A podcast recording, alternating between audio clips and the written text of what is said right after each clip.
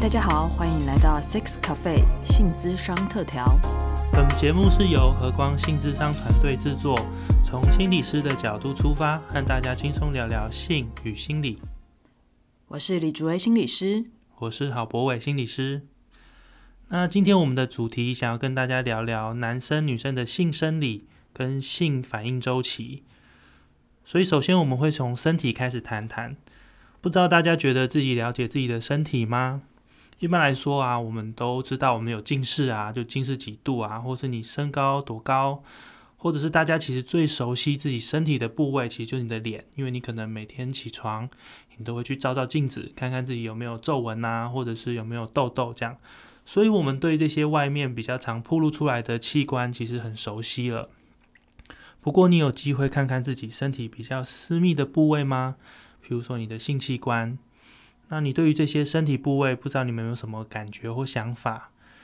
然后我们今天可能会稍微想跟大家聊的是，你知道吗？你的你对这些身体部位的感觉或想法，其实跟你在性上面能够有很大的投入与否是有很大的关联的。嗯，的确，就像博伟讲的哈，那其实我们对于呃，性器官或者是称为性身体的感觉，其实就是会影响到一个人的性自尊，甚至于是性欲望的部分。我自己觉得，在女生的身体上面，第一个比较容易被拿出来讨论的，应该算是乳房吧，就是胸部的大小。这件事情好像从青春期开始发育的时候，就会不停的被注意到，然后。呃，应该是太大也不对，太小也不对。是的，是的，就是不只是女生看待自己的乳房，甚至连男性可能大家在嬉闹的时候，也会把这个当做一个玩笑的话题。对，所以这都会很影响说一个女性看待自己乳房的观点，这样子。嗯，我觉得像是，呃，以我自己来讲，算发育的早的话，那在我青春期的时候，就会很喜欢驼背，就是因为我会为了想要掩盖我胸部的大小，然后不是因为它。那重量太重，这样子并不是哦，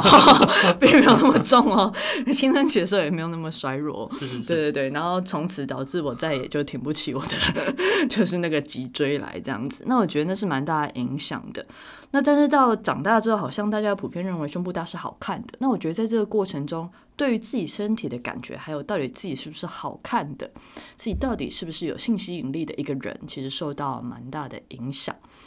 那另外一个比较少被讨论，但是其实我觉得其实是更重要的，也就是呃女性的性器官，也就是阴部的部分，因为它不像男性的性器官是很容易被看到的。那对对对对对，是像男性的话，大家如果如果你是男生，或者是你自己。有有观察到的话，其实因为男性的性器官是比较外显的，那你会知道，从青春期的时候，男生都很喜欢比较什么阴茎的长短，或者是你去上厕所的时候，你一定会看到同同学们就是会去看一下对方的那个性器官，所以在这个过程中，男性的性器官比较容易被讨论，比较容易被观看，甚至比较容易去比较这样子。嗯，所以意思是说，男生会比大小。对对，男生会比大小。OK，那所以是很单纯的那种单一性的方向，就是比较大的，就是 比较可以会比较骄傲嘛。对对对，就是你们在厕所里面会偷偷做这种事情，对我们在厕所里可能都会做，就是对比较大小，或者是看谁尿的比较远。或者是甚至有时候会比较说，哎，你自卫或打手枪射精的那个射程越射程越远，你可能就表表示你能力越好，这样子，的确是比较单一方向的，就是越大越长越射的比较远，这种是比较被期待的。OK，所以就某部分来讲，阴茎的大小和男性的性自尊是有蛮大的关联，可以说是非常大的关联。OK OK，好，那我觉得这还蛮有意思的。那如果对女生来讲的话，其实就不是这样了。因为好像你不会有看到，至少我没有听过，就是有女生就是来比一下，就是哎，你的阴唇比较大，所以比较骄傲。这真的是完全没有听过，对，或是你的阴蒂比较敏感，所以会比较骄傲，还真的是没有听过 这种比较法这样子。那其实就像我刚刚讲，因为女性的性器官它并不是在一个容易观察到，也就是说，如果你想要观察的话，其实你要特别拿个镜子，然后就是还要。调整一个角度跟亮度，然后你才可以好好的观察它。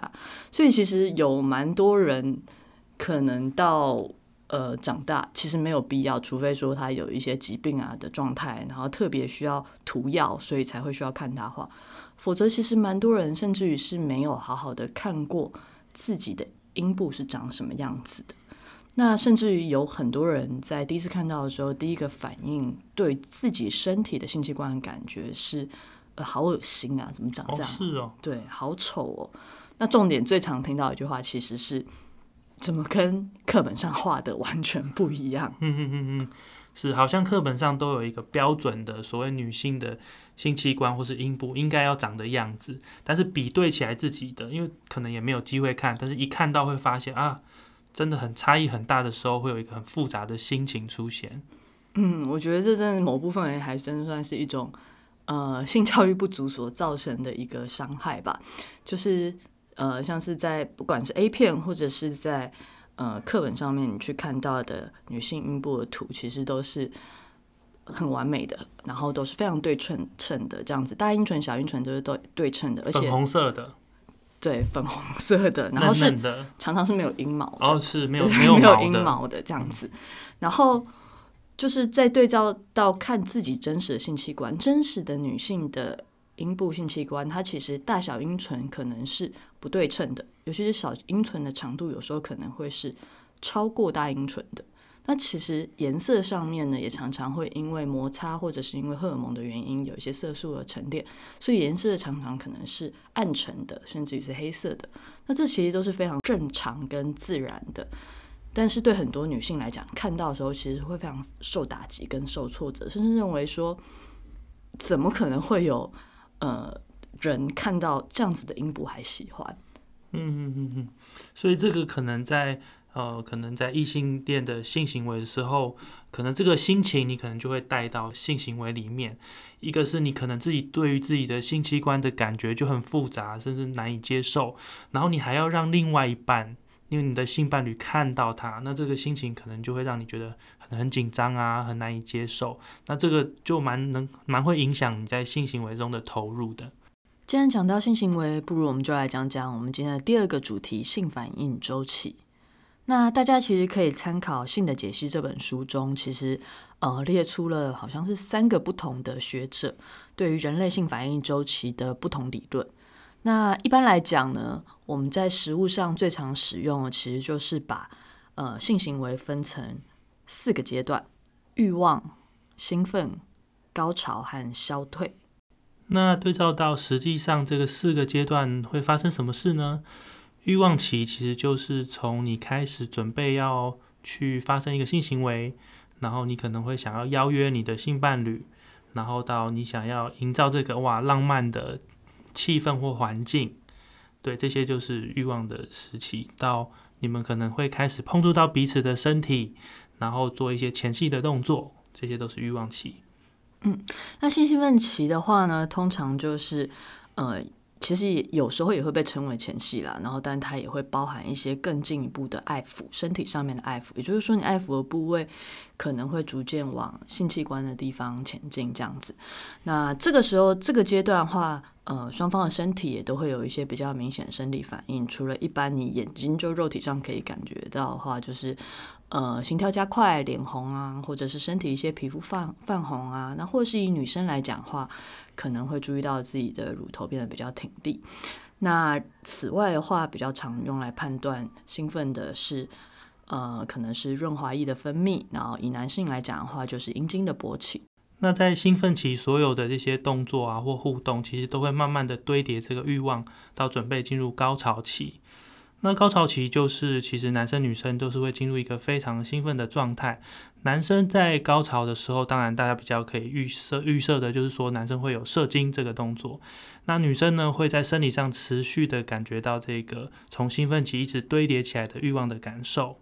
那女性的身体上就会可以明显的发现会有阴道跟子宫肌肉的收缩。好，那需要注意的是。呃，虽然我们在性反应周期中就是都是会列这个高潮期，但高潮并不是在每一个性行为中必须要有的一个阶段。那因为事实上，呃，有些人不见得会有高潮，那也有些人他可能在一个性反应周期中有多重的高潮，都这都是可能发生的。那在呃，不论有没有高潮，比较重要的是结束的消退期。那在消退期的话，双方是否感觉到满满足，然后放松，然后彼此的连接，其实反而是比有没有高潮来的更重要。在消退期的时候，男性的生理反应就是还蛮明显的，就是阴茎的勃起消退。那以女生来讲的话，其实，在消退期通常是需要比较长的时间，比起男性来讲。所以这也是为什么，就是有很多常常会听到在那个不管是 PTT 或者是网络上会看到，是会有一些女生在抱怨男生什么事后不理这样子就睡着了。但是女性呢，她其实还需要更多的。爱抚啊，或者是拥抱等等的动作，那也是我们一般来称作是后戏的动作。所以刚刚讲到，除了生理上的反应之外呢，其实你我们一开始讲的对你身体的各种想法或感觉，就会参与在这个阶段当中。对啊，所以哎，你呃，朱文，你要不要说一下，你觉得有哪些会影响到这个呃投入的程度？就是这些感觉会影响到性的投入程度？嗯，像是刚刚讲到乳房的大小，譬如说有些人就会觉得自己乳房太小。那我听过有一些女生就会觉得，因为这样子，所以在性的过程中，她们变得不喜欢用躺的。哦，躺着，因为这样就会暴露给对方看到。不是不是，躺着你的乳房是软的，它会摊得更平。是是是，所以它会显得更小。了解。对对对，然后或者是有的女生会觉得自己太胖。对，那太胖的话也一样，她可能会。呃，譬如说穿一些衣服去遮掩身材啊，然后或者是不愿意发生性行为，或者是一样，他会去避免一些姿势，譬如说女上位的姿势，他可能会觉得，呃，对方会把他的体态完全就是看到，然后而且还会觉得有压力，可能对方会觉得自己太重啊什么的。那你要不要讲讲看，在男生的部分的话，你觉得你刚刚讲的有哪些可能会影响？男生可能就会非常的担心，就是勃起的状态，包括就是。勃起的持久度，我能不能从兴奋的时候就一直持续勃起到高潮结束？还有你刚刚讲到的大小部分，对对对，还有大小，就是我是不是够大？就是就是女生会不会觉得我的阴茎很小，会有可能生成一种自卑的感觉？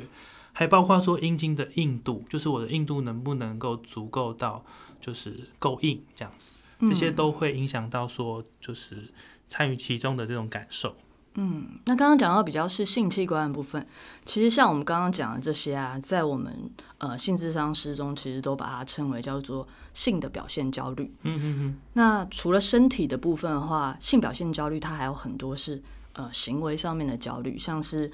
呃在欲望期的时候，你有没有能力刺激对方到足够兴奋？嗯。嗯，那这边的话就是很多，你看房间有很多那种性技巧教学班，嗯嗯，所以大家都很想追求什么方法可以让一次到位，让大家都可以进入那个投入的感受。对对对然后还有要怎么刺激对方，譬如说什么呃刺激据点当欲仙欲死啊，高潮啊，然后或者是男生怎么样可以。非常非常的持久啊，这些部分，那这些行为的部分，其实里面都有非常非常多的性表现焦虑在影响。嗯嗯，也包括说，像是呃，我们都会很期待一个性行为中一定要有高潮，对，所以如果没有高潮，可能人都会大家都会怀疑说啊，这样是不正常，或是啊很扫兴。虽然我们前面讲了，这不一定是一个完整性行为一定要有的。嗯，你讲到这个，我就想到，就是的确是几乎所有的 A 片中，它几乎是不会去演没有高潮的一个，感觉不像是一个完结这样子。对对对对对，然后。好像那个高潮常常都演的非常夸张这样子，对对，那我觉得这也讲到就是女生性行为中蛮常见的，不管是呃异性恋、双性恋或者是女同志中，其实都会听到就是假高潮，嗯嗯，假装自己就是在那时候很投入或是很享受这样子，对，然后听说男生是分不出来的了，其实女生也分不出来，就是蛮难分的，就是如果演技够好的话。对，然后好像就是受到这些影响，不管是媒体啊，或是 A 片的影响，觉得因为一定要有性高潮，然后这个性高潮它本身好像也代表着是自己有投入其中，或者是一种对于对方的赞美，就是说，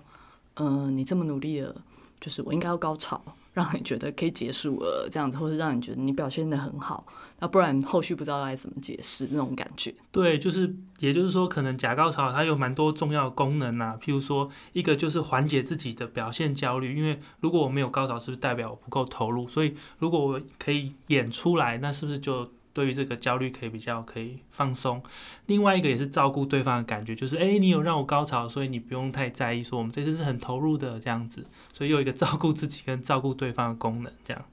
哎，那我就想到，那男生是不是会有点辛苦？因为男生高潮如果就是射精的话，是不是就是一目了然？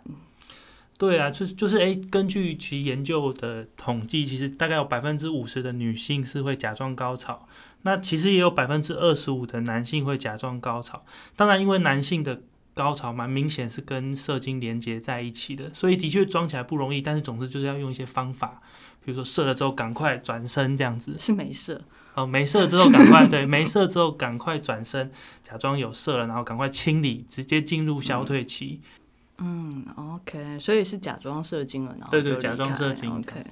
嗯，那我有的确听过，就是虽然有些时候虽然男性射精了，大家会觉得男性射精了就是高潮，但我有听过一些人分享，就是说其实虽然都是射精，有时候射精它其实不见得代表他真的心理的感受上到达高潮。对，那我觉得，但他们可能也会装出很享受、很投入的部分。那这里面其实也都是像刚刚，其实跟女生一样，都是背后的性心理的状态，其实都是一样。他不希望他的呃伴侣觉得好像是因为他不够吸引人啊，或是他不爱他，所以他没有办法高潮。那这其实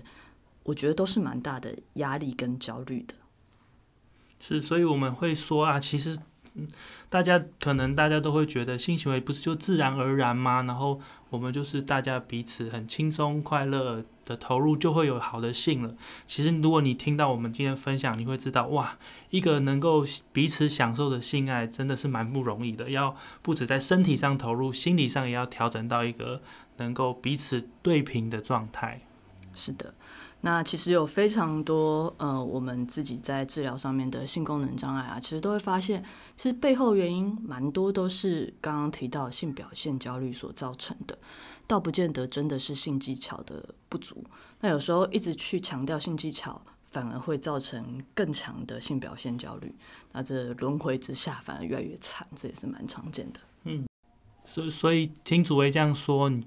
啊，我们就可以说，哎，其实你知道，坊间有这么多追求性技巧的这些技术啊、教学啊，不一定能够真正解决你在性上面的表现上的焦虑，这样子。嗯，